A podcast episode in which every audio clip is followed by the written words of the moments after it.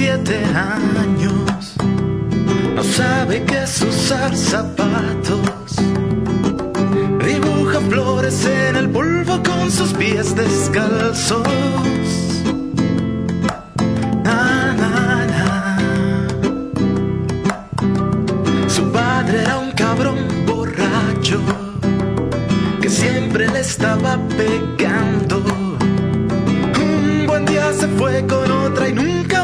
Más regresó al barrio.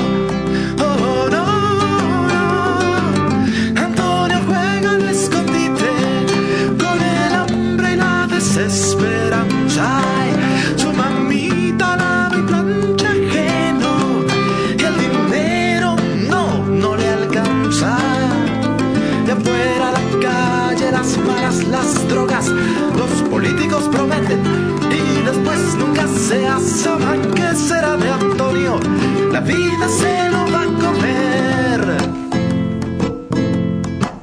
Na, na, na. Na, na, na. Antonio quiere ir a la escuela y aprender números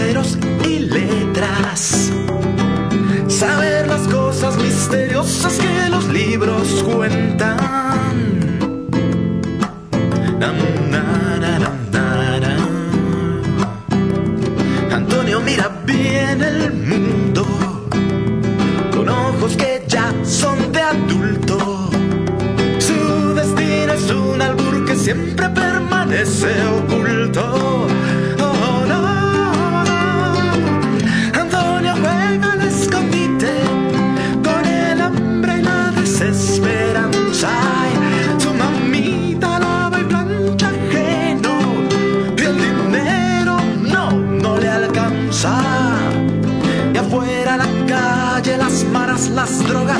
Los políticos prometen y después nunca se asoman. ¿Qué será de Antonio?